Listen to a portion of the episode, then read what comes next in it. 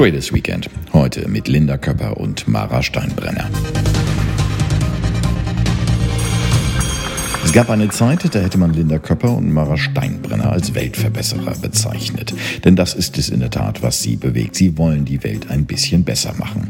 Die beiden jungen Frauen arbeiten daran, den Impact-Gedanken mit Leben zu füllen und Menschen zusammenzubringen, die sich im Sinne der UN-Nachhaltigkeitsziele für die Zukunft des Planeten engagieren. Das allerdings deutlich pragmatischer, als dies im ersten Moment klingen mag.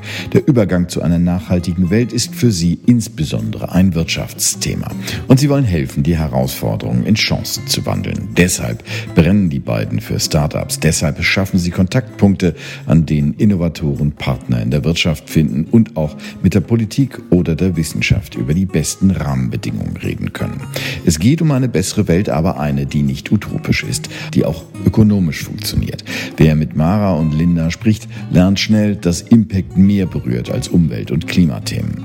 Beide befassen sich seit Studientagen mit diesen Themen, die mit Impact im Zusammenhang stehen. Mara mit Aspekten von Nachhaltigkeitsentwicklung und Innovation in Tübingen, Genf und Lund. Linda mit Klimawandel und Migrationsbewegung in Augsburg und Marburg. Aber reicht eine zweitägige Veranstaltung einmal im Jahr dafür aus? Was passiert, wenn die zwei Tage vorbei sind? Und was genau ist eigentlich Impact?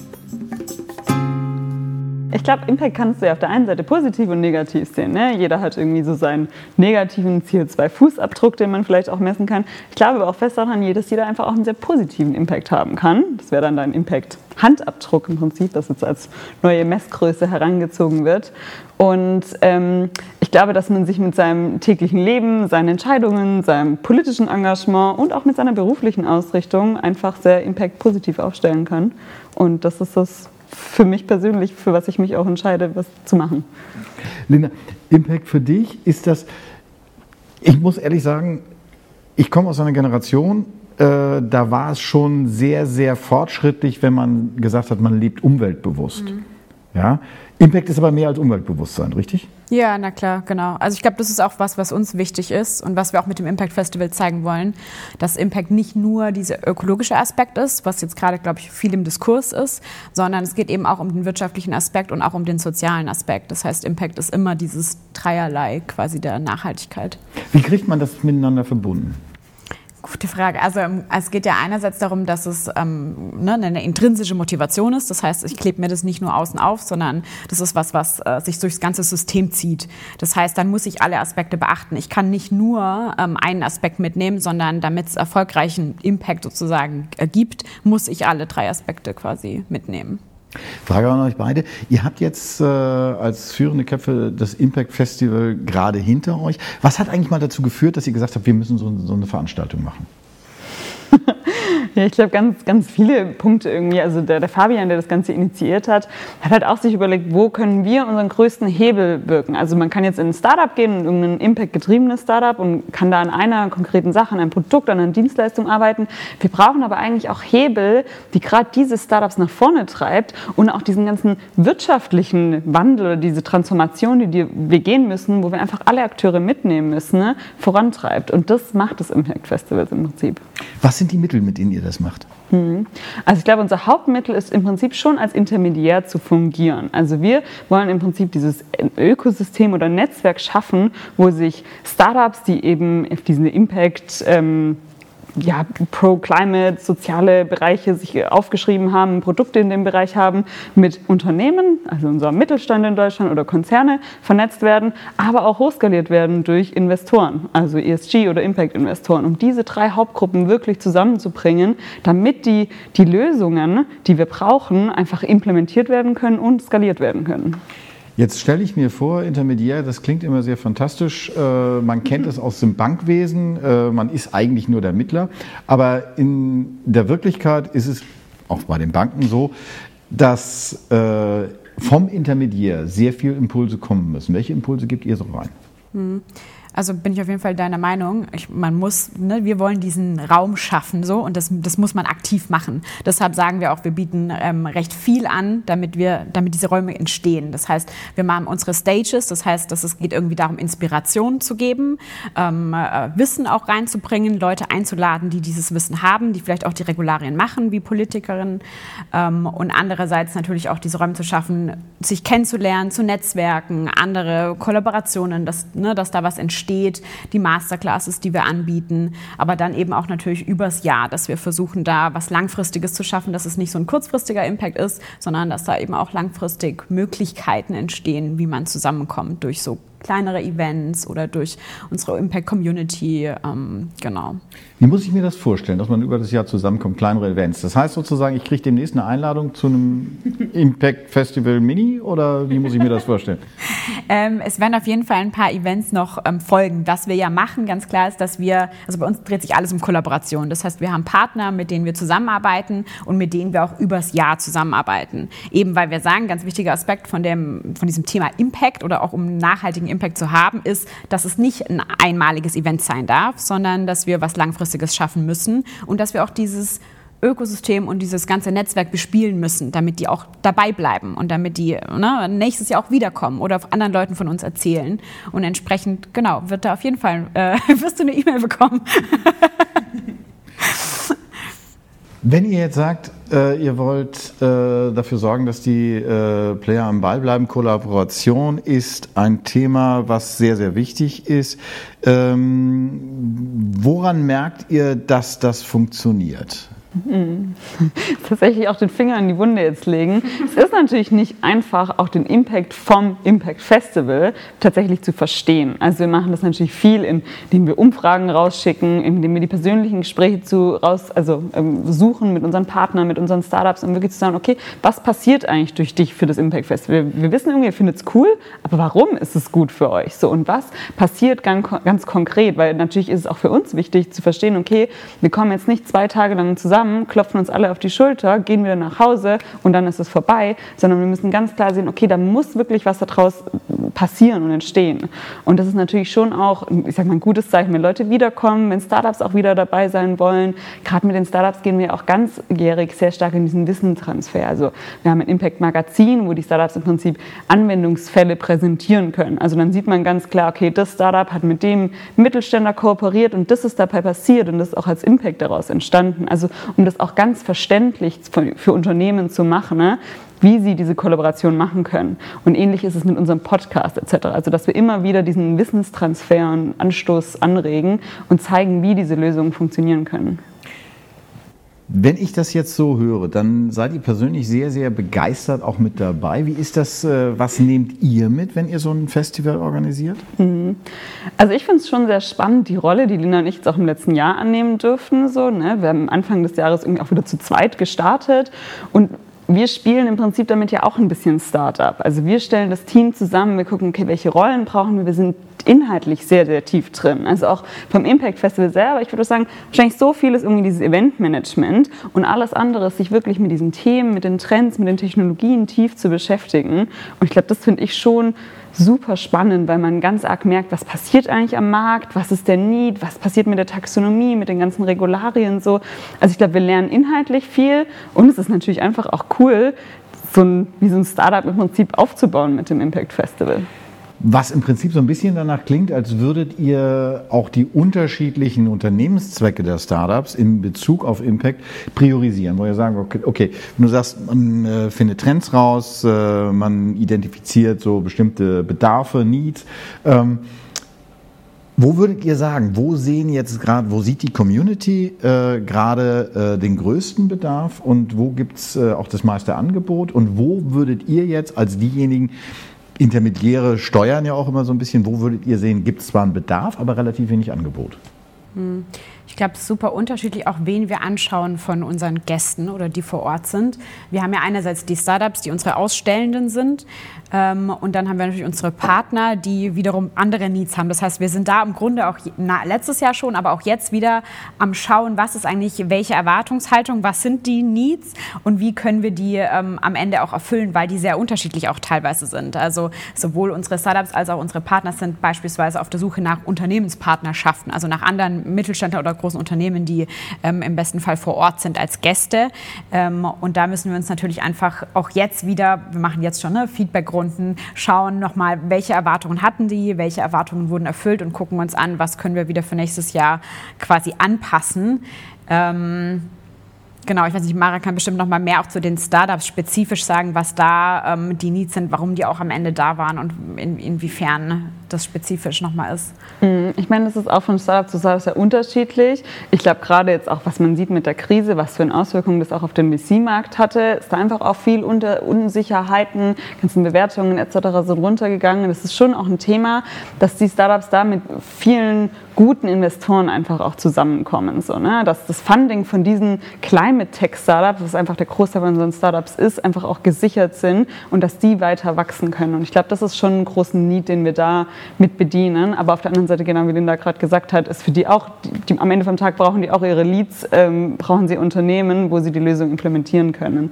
Ähm, aber ja, ich glaube, dadurch, dass wir auch so super breit aufgestellt sind, wir sind nicht eine Fachmesse für irgendwie Energielösungen oder Solarlösungen, sondern wir versuchen halt irgendwie an ganz, ganz vielen Stellschrauben zu drehen und das Ganze viel systemischer zu denken, ne? als jetzt vielleicht eine Fachmesse das machen würde. Die hat vielleicht viel mehr Lösungen in einem bestimmten Bereich, als wir das bieten können. Aber ich glaube, wir gehen halt mehr auf dieses ganze System und denken das ganzheitlich. Es ist schön, dass wir äh, versuchen, äh, zu einem positiven Handabdruck, um den Begriff mal aufzugreifen, äh, kommen wollen.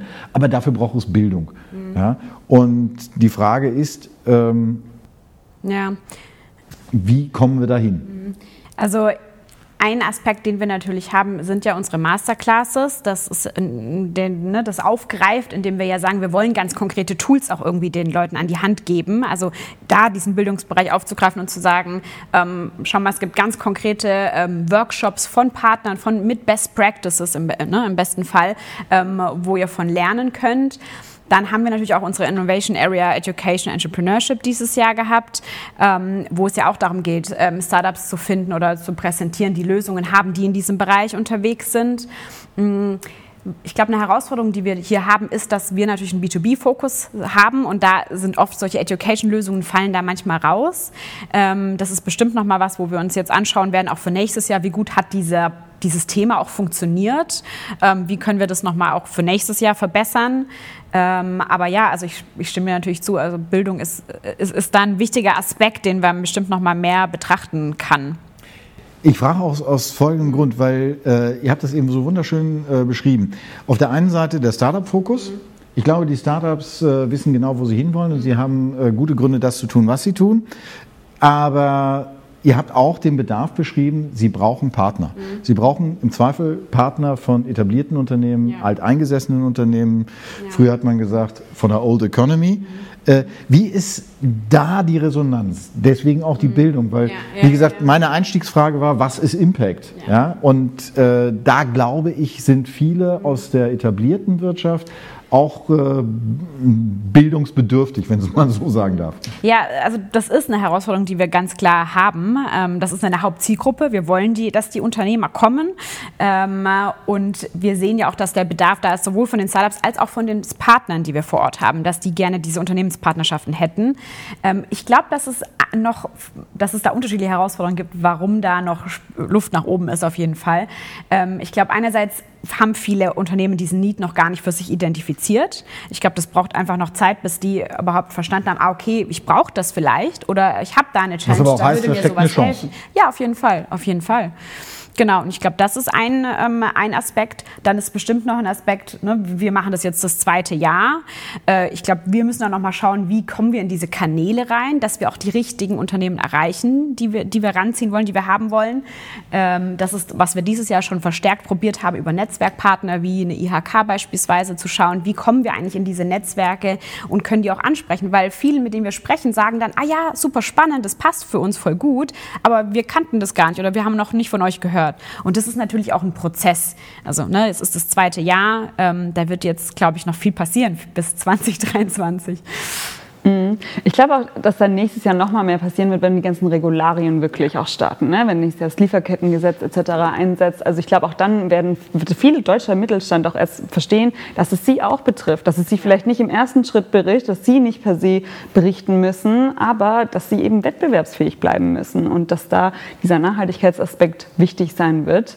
Und ich glaube, dann setzen wir auch noch mal auf der anderen Seite an. Wir haben viele Partnerschaften mit Universitäten. Also zum Beispiel Alanus Hochschule war da, mit denen machen wir jetzt gemeinsam Vorlesungen, die haben eine Kunstausstellung bei uns mit ihren Studis gemacht. Das heißt, wir wollen im Prinzip die, die, ja, die auch in der Zukunft in der Wirtschaft arbeiten werden, holen wir im Prinzip in ihrem Studium schon mit ab und adressieren die. Und am Ende vom Tag werden das ja auch Changemaker oder Changemakerinnen in ihren Unternehmen sein. Also dass man einfach auch langfristig denkt und die jetzt schon abholt. Wenn ihr langfristig denkt, äh, lasst mich am kurzen Ende anfangen. Ähm, ich habe das äh, mal so erlebt äh, bei Veranstaltungsorganisationen. Man ist so im Prinzip mindestens ein Jahr im Vorlauf ist man so aktiv auf einen festen Zeitraum hin, zwei, bestenfalls sogar drei Tage. Und äh, man merkt, dass die Spannung von Monat zu Monat, von äh, Woche zu Woche, von Tag zu Tag, Stunde zu Stunde eigentlich steigt. Das Stresslevel sowieso. Und dann ist die Veranstaltung, äh, man ist wie äh, im Rausch, äh, in einem Paralleluniversum unterwegs, versucht das alles so hinzukriegen. Und dann ist die Veranstaltung vorbei. Und dann fällt man in ein schwarzes Loch. ich glaube, der Rausch ist bei mir noch da. Ich bin noch auf dem Adrenalin-Level von letzter Woche. ja. Was? Ja. Also ähm, ich glaube, letztes Jahr war das etwas mehr so, weil das war das erste Mal und es war total verrückt irgendwie, dass es am Ende so stattgefunden hat und so erfolgreich war und so groß geworden ist. Ähm, ich glaube, dieses Jahr weil wir so stark lernen von allem, wie wir es letztes Jahr auch gemacht haben und vielleicht auch, was wir zu wenig gemacht haben im Nachhinein, weil dieses, dieses schwarze Loch so ein bisschen da war. Ähm, ich glaube, davon profitieren wir jetzt, weil wir jetzt wissen, okay, wir haben die und die und die To-Dos und die müssen jetzt direkt eigentlich folgen. Das heißt, wir machen diese Feedback-Sachen, wir machen die ganzen Gespräche mit Partnern, mit Dienstleistern, wir schauen uns an, was lief eigentlich gut, wir machen Analysen auch im Team, ne, was hat gut funktioniert, was nicht. Das heißt, da setzen wir uns jetzt wieder dran, direkt und ich glaube, das verhindert ein bisschen, dass wir. Der Prozess dieses, als Lösung. Genau, der Prozess als Lösung, dass wir in dieses schwarze Loch fallen, weil einfach viel zu tun ist direkt wieder und weil wir, ja, schon wieder auf 2023 blicken und denken, oh, es sind halt auch nur irgendwie elf Monate oder so. Habt ihr also, schon wieder also, Lust? Ja, ja. also. schon.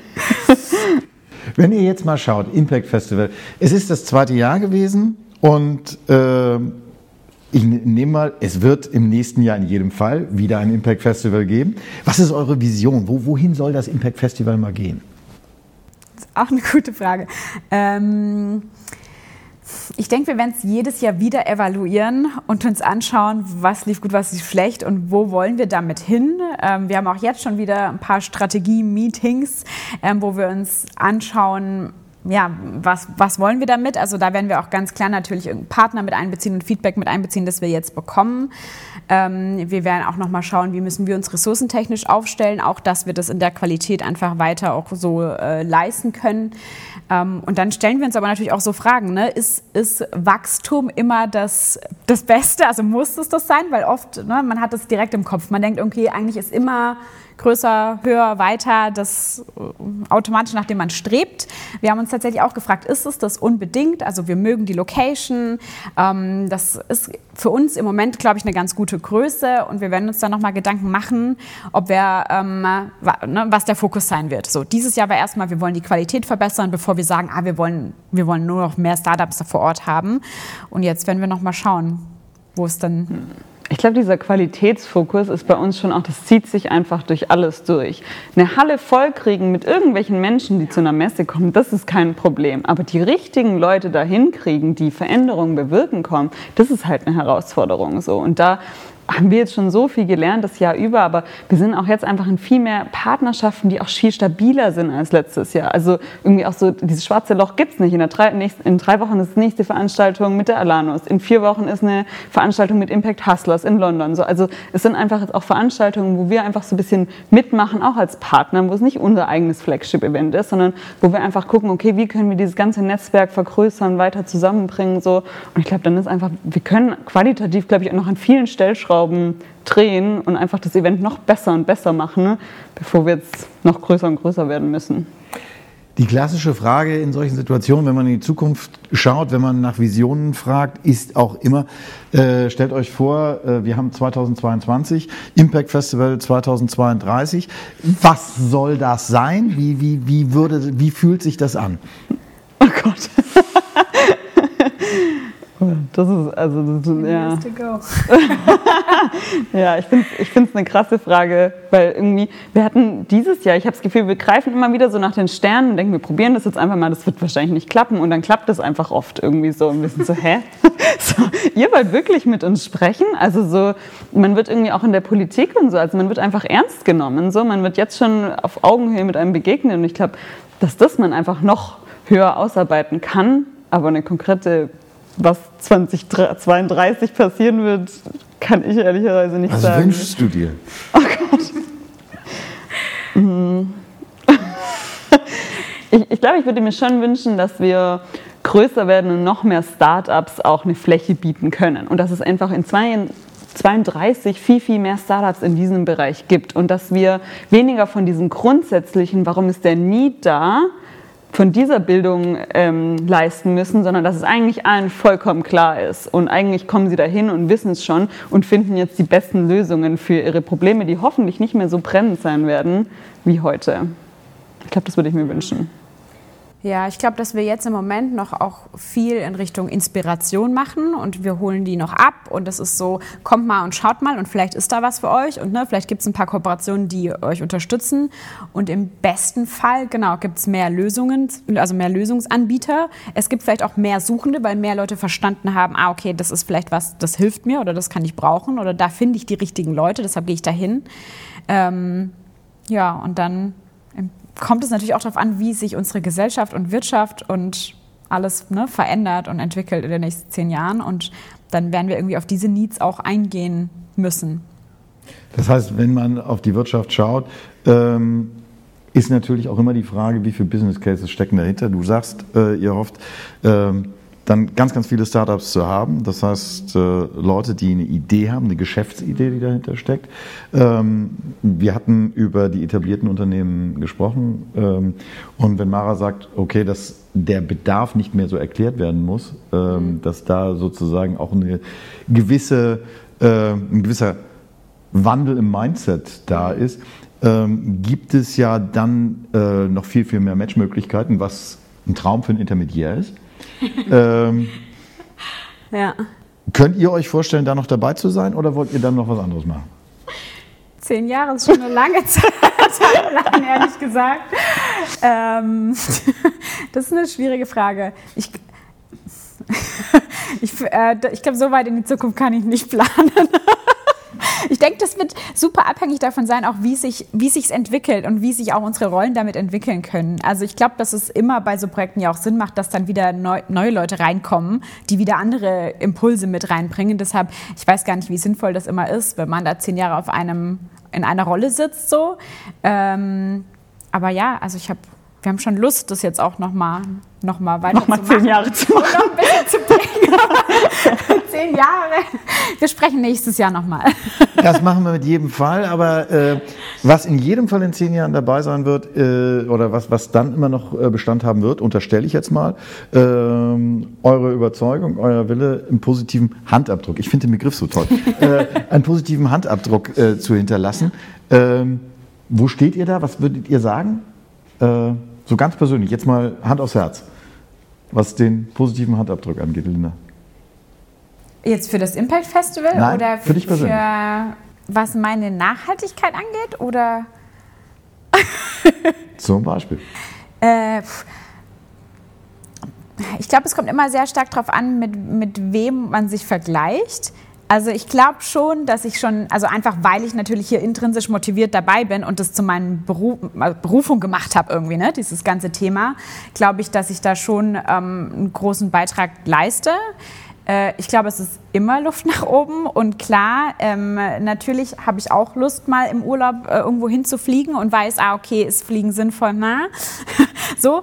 Ähm, ich glaube, es ist immer, immer noch mal Zeit, sich Gedanken zu machen und zu schauen, was kann ich noch verändern und was kann ich besser machen. Mm, Genau, ich glaube aber eben auch, dass diese, dieses, ich beschäftige mich quasi schon mit meiner ganzen Arbeitszeit oder und auch darüber hinaus so viel mit dem Thema, ähm, dass es schon mal ein guter Startpunkt ist. Mara, was hast du?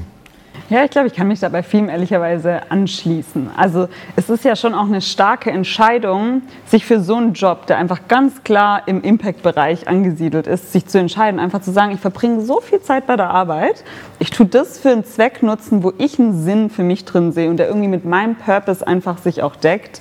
Ähm, ich glaube, wir leben das schon sehr authentisch hier so. Ne? Also bei uns sind die meisten vegan, vegetarisch unterwegs. So. Also das ist nicht so irgendwie dieses Label, das wir uns nach außen aufdrücken, sondern das ist auch so. Aber ich stimme Linda auch zu. Also ich möchte jetzt auch in Urlaub fliegen und ich möchte dahin fliegen, wo es warm ist. So. Und das muss ich auch ehrlich sagen. Also ich glaube, alles andere wäre auch dann wieder nicht authentisch so.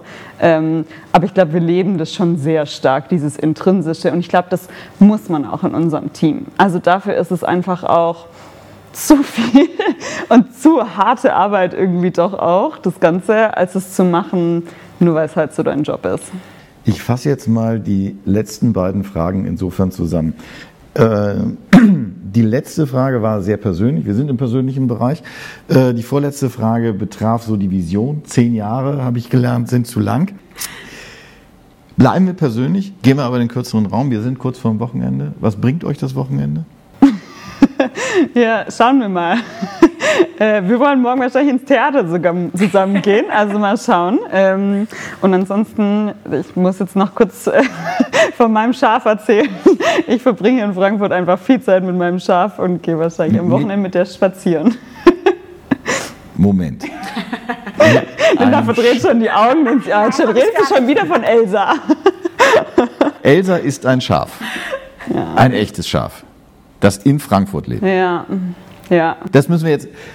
Eigentlich war ich schon im Wochenende, aber das mit dem Schaf, das möchte ich jetzt nochmal genauer wissen. Ja, das ist wieder diese intrinsische Motivation, die sich irgendwie durchzieht.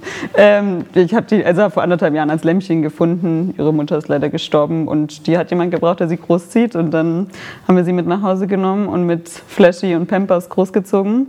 Und jetzt Anfang des Jahres ist sie mit nach Frankfurt gezogen, als ich hergezogen bin. Und wohnt jetzt auf einer sehr schönen Jugendfarm hier. Und äh, ich gehe sie jeden Tag besuchen. Und mit ihr Gassi. Das ist mal Impact. Äh, und für uns ein schönes Schlussbild, weil ich habe jetzt Mara mit äh, der Elsa an der, äh, an der Leine, sage ich jetzt mal, vor Augen, wie sie so, weiß ich nicht, über den Lorberg zieht oder äh, jedenfalls durch die Natur. Ein wundervolles Bild fürs Wochenende. Ich hoffe, das Wetter äh, spielt da mit. Ähm, ansonsten, ihr beide im Theater. Ich wünsche euch da viel, viel Spaß. Dankeschön. Ja? Viel, viel Spaß, wo auch immer du mit Elsa Gassi gehst. Ähm, in jedem Fall euch beiden herzlichen Dank für das Gespräch und euch beiden ein schönes Wochenende. Dankeschön.